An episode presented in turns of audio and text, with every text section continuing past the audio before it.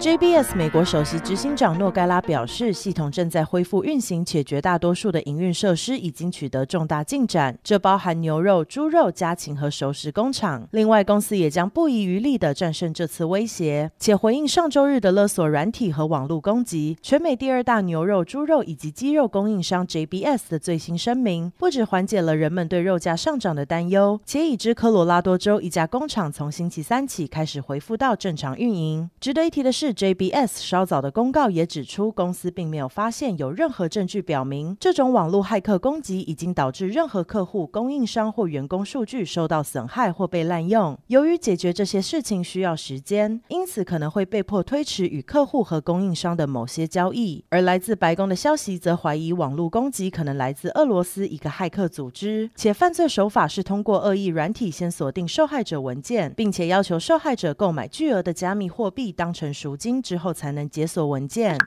在美国各州逐步开放与散户追捧双重影响下，AMC 股价在周三上午一度创下百分之三十二的惊人涨幅，股价飙升到四十二点五美元，不止金额创下历史新高，且三十天平均交易量更达到一点四三亿股，数量庞大。一些金融专家分析，主要原因是 AMC 刚宣布新募资二点三亿美元，要用来收购与升级电影院设施，并且清偿债务等，来更快走出疫情期间电影院停摆的损失，并且极力拉高现金流，来避免公司破产。不过，另外一项更强力的影响因素是来自 Reddit 炒股论坛为主的散户投资者，他们发动散户全力收购这些乏人问津的股票，结果让 AMC 股价从今年以来累计已经上涨超过百分之一千四，并且连带引发逼空现象。意思就是，只要在既定时间内，如果能让股票继续涨，空头便不得不以高价买回股票来归还，结果反而更进一步推高股价。且以前一周为例，结果就让做空的 AMC 股票的投资公司损失高达十二点三亿美元。美国邮政总局表示，预计的涨价范围将包含三种邮寄模式，分别是信件、明信片以及市场行销邮件。且未来几周内就会先提高包裹运输价格，才能有办法和 UPS、DHL、亚马逊等民间快递业者竞争。值得一提的是，平信邮票价格已经上涨了百分之十六，相较之下，二零二零年仅上涨百分之一点九。至于本地期刊的邮寄价格，也从十一美分涨到十二美分，明信片的价格也从三十六美分涨到四十美分。另外，涨价新规预计将于八月二十九号生效。不过，已经有反对团体向哥伦比亚特区的上诉巡回法院提告，并且强调整体邮政服务始终没有改善。尤其是自二零二零年七月以来的新调查发现，全美邮务作业的按时送达比例始终无法达到百分之九十。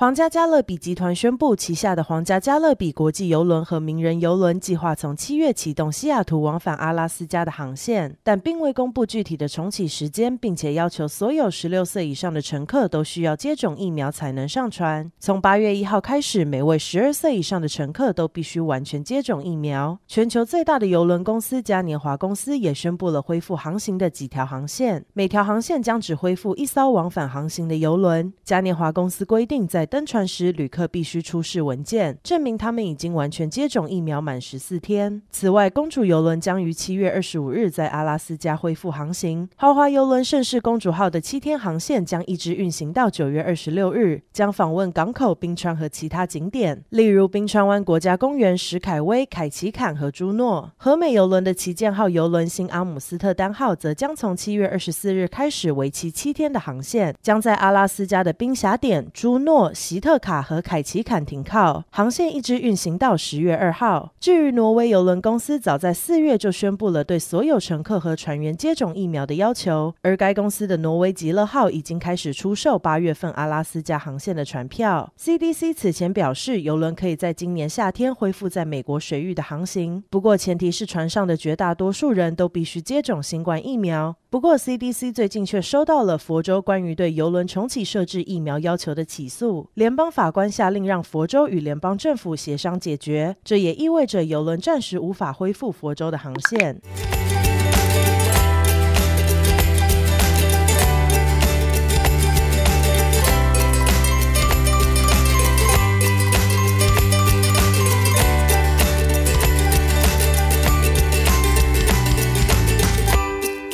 大家好，我是悠悠小主播 Olivia